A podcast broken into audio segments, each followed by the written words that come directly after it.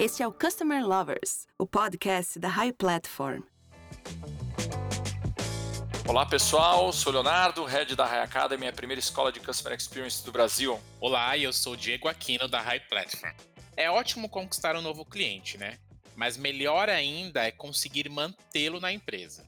Mas como que a gente consegue saber quanto de lucro você pode esperar de um cliente?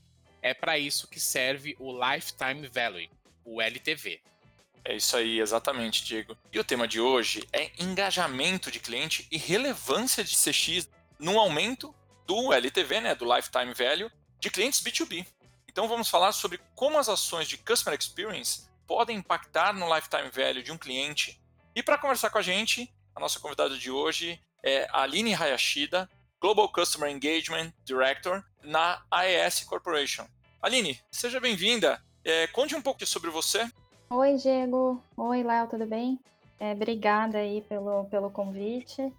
Bom, a minha atuação hoje ela é bem focada em estratégias né, de, de Customer Engagement, CX, também uma, uma parte aí relevante de, de voz do cliente. Dentro da ES, acho que até para dar um contexto de para onde as minhas respostas elas vão tender, eu não olho a parte de distribuição de energia, tá? Para quem conhece a ES, já ouviu falar, é, provavelmente relaciona a empresa com a antiga Eletropaulo, e a gente vendeu a operação né, de distribuição, e na verdade esse é um movimento que a ES está fazendo globalmente. Então, o negócio da ES hoje, ele é bem focado na parte de geração e de comercialização de energia para grandes clientes. Então, para quem não sabe aí, a título de curiosidade, a comercialização de energia é um mercado totalmente paralelo e dependendo do tamanho, né, de uma unidade comercial ou industrial, elas podem comprar energia de diferentes players no mercado e não necessariamente da distribuidora, né? Como a gente está acostumado sendo um cliente residencial. Legal. Aline, a gente sempre fala aqui que a gente começa do começo, né? Do básico. então, a minha primeira pergunta é: como calcular o lifetime value? Bom, então a gente já está começando com a pergunta do milhão, né? Porque eu vou dizer aqui que não existe uma, uma forma única. Então, eu acho que assim, o cálculo de lifetime value ele nasce em um modelo SaaS, né? Então, ou, é, é um modelo específico de assinatura, não necessariamente SaaS. Então, você pensa aí uma forma de calcular, né? Você usa o ticket médio, é multiplicado pela média de transações no ano, ou seja, a receita anual é, e multiplica isso pela média de anos, é, a expectativa né, de, de média de anos de relacionamento com aquele cliente, é, ou dependendo em casos onde você tem churn, é, você precisa levar o tempo de, de, retenção em conta, né? Qual é a sua expectativa considerando o comportamento de churn na sua base. É, eu já vi empresas que calculam é, LTV subtraindo o custo de aquisição também. Então, eu acho que existem diversas formas, mas se eu jogo isso para o meu ambiente, a coisa fica ainda mais ampla em termos de, de possibilidade, né? Porque em energia, como o caso que eu, que eu expliquei do que faz, ou em outros negócios B2B, inclusive já passei por telecom aí, o valor do contrato, é, pela quantidade de anos e a expectativa né, é, média de renovação de contratos, é, não necessariamente vai ter o, o, mesmo comportamento, né? E outra coisa que não necessariamente uma renovação se dá no mesmo patamar de receita ou pela mesma quantidade de anos. A negociação ela é totalmente variável e aquele negócio pode se dar de diferentes formas. É, também em energia, por exemplo, não se fala praticamente em receita ou ticket médio. Para contratos de energia, você só fala de margem variável. Então, você vai adicionando aí alguns níveis de complexidade, né? É, e outra coisa é, por exemplo, os tipos de contrato, eles também vão variar pelo tamanho do negócio, pela duração. Então, a variância em relação à média do que pode ser um contrato de energia, ela é muito alta. Você pode ter clientes pequenos, com uma duração curta, você pode ter um contrato literalmente de 15 anos, uma estrutura extremamente complexa e óbvio, né, que, que o LTV, se você for comparar, ele vai ser totalmente diferente. Então, segmentação acaba sendo uma variável muito importante é, em um ambiente B2B também, para que os números façam sentido e que você esteja analisando da maneira correta. Aline, muitas empresas buscam a todo custo manter um LTV alto. Mas qual que é a real importância de ter um índice de Customer Lifetime Value alto dentro das operações, ainda mais em um mercado B2B que é o que você trabalha? Assim, é, é muito importante e não só pela regra básica assim, de mercado, que já é quase clichê, né? Que custa muito mais trazer novos clientes para dentro de casa do que manter o, os existentes. Mas, mas o ponto é que a LTV está totalmente relacionado com a sustentabilidade do seu modelo de negócio. E uma análise criteriosa é, dessa métrica, ela te leva a diferentes oportunidades de crescimento, né? Então, seja aí aumentando, por exemplo, o ticket médio. E aí você pode ter uma estratégia de valor relacionado à sua oferta original, mudando a proposta de valor né, da sua oferta. Ou você pode explorar up cross-sell, então migrar seu cliente para ofertas mais caras, né, ou mais complexas, enfim, ou adicionar serviços de valor agregado, aquele cliente que já está na, na, sua base, né? Você vende coisas adicionais. É, outra estratégia, você pode aumentar o tempo de retenção desses clientes. Essa pode ser uma abordagem para as ofertas que ele já tem.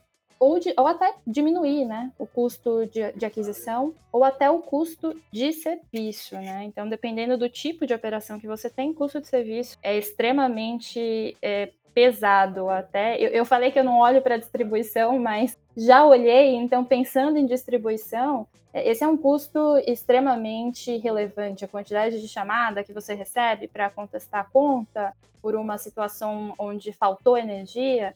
Então, são, são vários aspectos é, que estão relacionados né, ao LTV e como você pode traçar estratégias para aumentar. Então, ele está diretamente relacionado ao sucesso do negócio. E Aline, como que o Customer Experience pode impactar no aumento do LTV? É, é, acho que essa pergunta está até bem relacionada com o que a gente estava falando antes, né? Porque CX ele tem um impacto altíssimo na aquisição de novos clientes, com certeza, e ainda mais na retenção de clientes existentes, né? Mas o ponto é que o conceito de lealdade, na verdade, o que ele faz é que ele naturalmente aumenta o tempo médio de relacionamento e a manutenção dos negócios que você tem. Só que clientes satisfeitos, é, eles enxergam o diferencial na experiência né, que tem com a empresa e, e, e, eles estão, por conta disso, muito mais suscetíveis a comprar mais produtos e serviços, então não só manter o que eles têm, mas eles também né, têm uma tendência, uma probabilidade maior a comprar mais coisas e a recomendar seu negócio, né? Então, é, CX ele acaba tendo um, um, papel fundamental na exponencialidade também, né, de, de, um negócio. Isso independente se é B2C, B2B, B2B2B. É, então, eu diria que, que esse, essa é a, é a relação mesmo entre CX e LTV. Agora, Aline, o, o, LTV ele é uma métrica super importante para o sucesso do negócio, como você mesmo acabou de dizer, né? E Quais são os indicadores mais importantes que precisamos acompanhar de perto e que impactam o LTV de forma direta?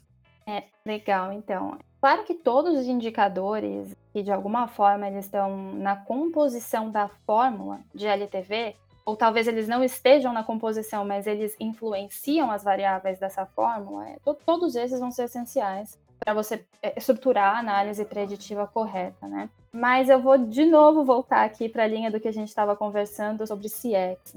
E eu realmente acredito que é essencial ter as métricas corretas de satisfação de clientes. Então, NPS acho que é provavelmente a métrica mais popular atualmente em B2C, em, em B2B, mas tão importante quanto medir, né? Essa métrica que quase é, é, é quase um outcome, né? Ela quase já, já deixa de ser simplesmente uma métrica. Então, é medir para trás todos os aspectos ao longo da jornada do cliente, o que impede a experiência adequada, onde você tem falhas né, de, de satisfação ou, ou problemas evidentes, porque isso no final é o que deveria explicar a sua performance é, geral e apontar claramente o que, que deve ser mantido, eliminado, melhorado, ou o que deve começar a, a, ser feito, e é uma cadeia de, de impacto, né? Essas pequenas coisas que. É, pequenos processos e momentos de contato com os clientes, eles servem para explicar como você performa em, em NPS e, como a gente falou anteriormente, está totalmente relacionado a sua expectativa de LTV. Então, eu acho que um programa sólido de de voz do cliente, design de CX, é, até porque não adianta só medir, né, e não conseguir reagir ao que você está escutando, deveria ser o, o coração mesmo de, de uma estratégia de, de, crescimento de LTV. Agora, você entende que há uma, então uma relação muito grande entre o Customer Experience e o Lifetime Value. E podemos então dizer que as empresas que possuem uma cultura de cliente enraizada e que reflete no, no, nos clientes no final das contas, é, possuem um LTV alto? Olha, eu, eu, eu diria que sim. Eu já vi, inclusive, uma série de estudos. É, da, a Forrester, eu não sei se, se vocês acompanham ou não, mas eles têm uma série de, de pesquisas e uma série estatística que eles mantêm por um longo tempo, onde eles avaliam realmente né, e, e analisam a correlação entre a performance em termos de crescimento, né, de receita, de base de clientes dessas empresas, comparando com a estratégia que elas têm é, de Customer Engagement e CX na, nas empresas. Né? Então, eles têm até um termo lá de Masters of CX, que, que é realmente as empresas que conseguem virar essa chave é, e pensar nos seus processos todos, na verdade, não só a voz do cliente, como eu falei, mas, mas conectar isso a outros processos que influenciam de alguma forma a experiência que um cliente tem com um serviço ou um produto, e é consistente o quão maior é o crescimento dessas empresas em relação a, a outras que vão mais atrasadas aí nesse, nessa transformação. E Aline, como que a gente engaja aqueles clientes que não estão ativos? O, o, conceito de clientes inativos, eu acho que, de novo, ele também está bem relacionado a modelos de negócio por assinatura, né? Que, que de novo, é bem diferente do, do mundo que eu estou inserida hoje, apesar de eu, eu ter um histórico também em B2C, em outros tipos de serviços bem diferentes do que eu faço hoje, né? Mas nesse contexto, eu acho que é importante primeiro entender a razão do churn ou do cancelamento de um cliente inativo para utilizar a abordagem correta. Então, eu penso, por exemplo, o LinkedIn. Né? Utiliza uma série de táticas aí, por exemplo, período gratuito, um desconto na mensalidade por um tempo limitado para que você volte para a base ativa, né? Mas, mas, não necessariamente vai ser suficiente. A pessoa ela pode aderir à oferta de atenção pela oportunidade daquele momento e cancelar de novo quando o preço voltar ao, ao patamar original. Inclusive, já fiz, desculpa, LinkedIn.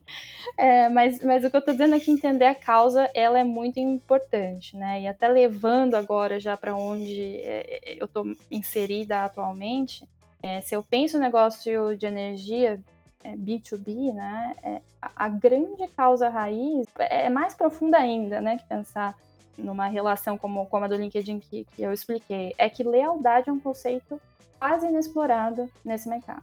Energia é vista assim amplamente pelas empresas como uma commodity, talvez pior que isso, é quase um custo indesejado que afeta drasticamente o PNL dessas empresas, principalmente se é um cliente grande industrial, por exemplo. Então, o setor como todo, é, atualmente, de energia, ele passa por uma transformação profunda, no sentido até de repensar mesmo qual é o papel né, da indústria e quais são outras oportunidades de atuação estratégica ou papel né, que a energia pode ter dentro dos seus clientes corporativos, como, por exemplo, atingir objetivos de sustentabilidade através de soluções renováveis. Então, assim, Hoje você vê até campanha de publicidade, né, de, de clientes que comunicam aí amplamente que agora só recebem e só utilizam energia de fontes renováveis. A energia ela, ela sai, né, um pouco dessa posição de custo para se tornar quase um ativo de marca e posicionamento dessas empresas. Então, o, o que eu estou dizendo é que a análise ela pode ser mais profunda do que só uma relação ali de uma transação imediata, né? De tentar reter um churn. Agora, falamos bastante de LTV, né? Essa, essa métrica que para o mercado B2B tem um peso muito grande, e mais até do que para o mercado B2C, e muitas áreas são envolvidas né, nesse processo. Além assim das áreas de atendimento e sucesso do cliente, na sua visão, quais outras áreas devem ser envolvidas na gestão das estratégias que impactam o LTV? Ai, de novo eu vou começar falando que depende, né, do, do tipo de, de negócio, mas assim, como eu, eu, comentei, né, que eu tive uma, uma trajetória aí bem B2C, depois migrei, para o B2B, é quase impossível não fazer essas comparações mental, sabe, quando, quando eu escuto essas perguntas. Mas ainda assim, eu diria que, primeiro, marketing é indiscutivelmente central. É, eu sei que muitas vezes existe uma, quase uma guerra silenciosa entre marketing, vendas e, e, atendimento, mas, mas a verdade é que é exatamente o funcionamento desse ecossistema que vai gerar uma estratégia bem sucedida de crescimento de LTV no curto e, e no longo prazo, né? Então, é, muitas vezes algo que é percebido numa área, a solução não vai vir daquela, daquela mesma área. Então, é, acho que essas são as três áreas aí que são definitivamente o back e o front de tudo que encosta né, no, no cliente em termos de oferta. Mas eu também acho que não são as únicas áreas, e especialmente em, em B2B. Né? Eu, eu fico pensando aqui em energia, o quanto operação financeiro, jurídico tem um impacto gigante. E eu acho que, inclusive, hoje, em geral, as empresas, elas, inclusive, subestimam quanto essas outras áreas que ficam, em teoria, totalmente no, back, no backstage, podem ter uma influência gigantesca em, em CX, né? Mesmo que, que muitas vezes o, o seu ponto focal num cliente B2B não vá interagir diretamente com o seu jurídico, pode ter um, um intermediário ali no meio, as razões de insatisfação ou de quebra naquele processo podem vir exatamente porque ele está sendo pensado internamente, focado só em eficiência operacional da empresa e não como aquilo reflete no, no momento que o cliente vai ter, é, é vai ter algum tipo de interação é, com um contrato. Né? Então, pode ser bastante amplo e, na minha opinião, inclusive deveria ser bastante amplo é, a, a quantidade de áreas né, que, que você envolve nesse, nesse processo. Aline, aqui no Brasil, como você tem visto as empresas utilizando ou até mesmo dando importância devida para essa métrica? Como você tem visto isso aqui? Se eu penso em empresas B2B, que eu conheço, eu não sei se estão dando a importância correta.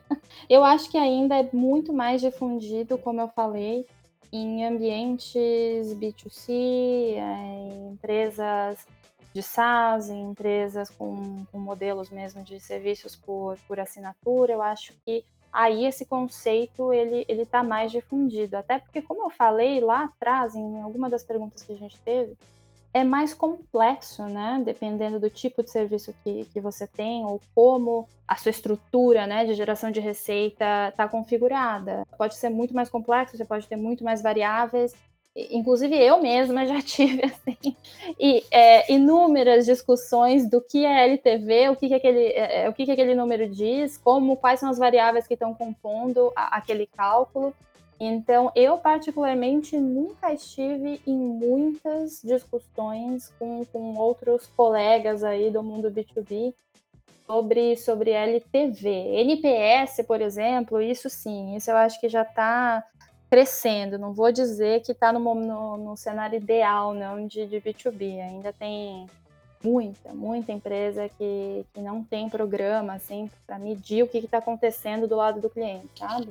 E acho que a, a, a mesma coisa, talvez, para a LTV. São conceitos que estão evoluindo e, e B2B, querendo ou não, tá, tá sempre um pouco atrasado, né? Acho que a gente está no momento onde B2B está começando a entender que não é tão diferente de B2B assim. E no final das contas você adapta, mas a base, a base é a mesma. E a verdade é que a gente está negociando com pessoas do outro lado. Então, é, conceitualmente, nem deveria ser tão diferente assim mesmo. Aline, muito obrigado pela sua participação. Você trouxe aí insights de um tema bastante complexo, mas eu acredito que ajudou bastante nossa comunidade. É, eu queria deixar um espaço aberto aqui para você dar um recado final aí para os nossos ouvintes sobre LTV. Eu acho que é não, não subestimem, não só o LTV, é, mas, mas realmente o papel de CX no, no mundo B2B. É, e eu acho que é bastante subestimado, como eu estava falando antes. Então, eu acho que essa, essa é, a, é a minha mensagem final. E também em B2B você precisa ser um pouquinho mais paciente. Não ache que você vai colocar uma estratégia e no dia seguinte você vai ver o, o resultado daquilo, como é possível um modelo SaaS, onde você adapta algo e você vê a venda entrando em segundos através dos seus canais digitais. A realidade é, é outra, você tem um ciclo de venda, um ciclo de produto totalmente é, diferente, mas não significa que, que é menos importante. Então, pode demorar mais, mas os resultados também muitas vezes são mais consistentes e mais duradouros do que em ambientes onde churn é muito fácil. Aline, mais uma vez, obrigado pela sua participação. Pessoal, Customer Lovers, espero que vocês tenham gostado. Um tema super legal, falando sobre métricas, falando sobre a relação dela, né, da satisfação do consumidor com o tempo que ele fica com você e com o sucesso do negócio. Continuem acompanhando a gente e até os próximos episódios. Um abraço. Até a próxima, pessoal. Tchau, tchau. Você acabou de ouvir o Customer Lovers, o podcast da High Platform. Dá uma acessada no nosso Instagram, arroba High Platform BR. e se liga no conteúdo que rola por lá.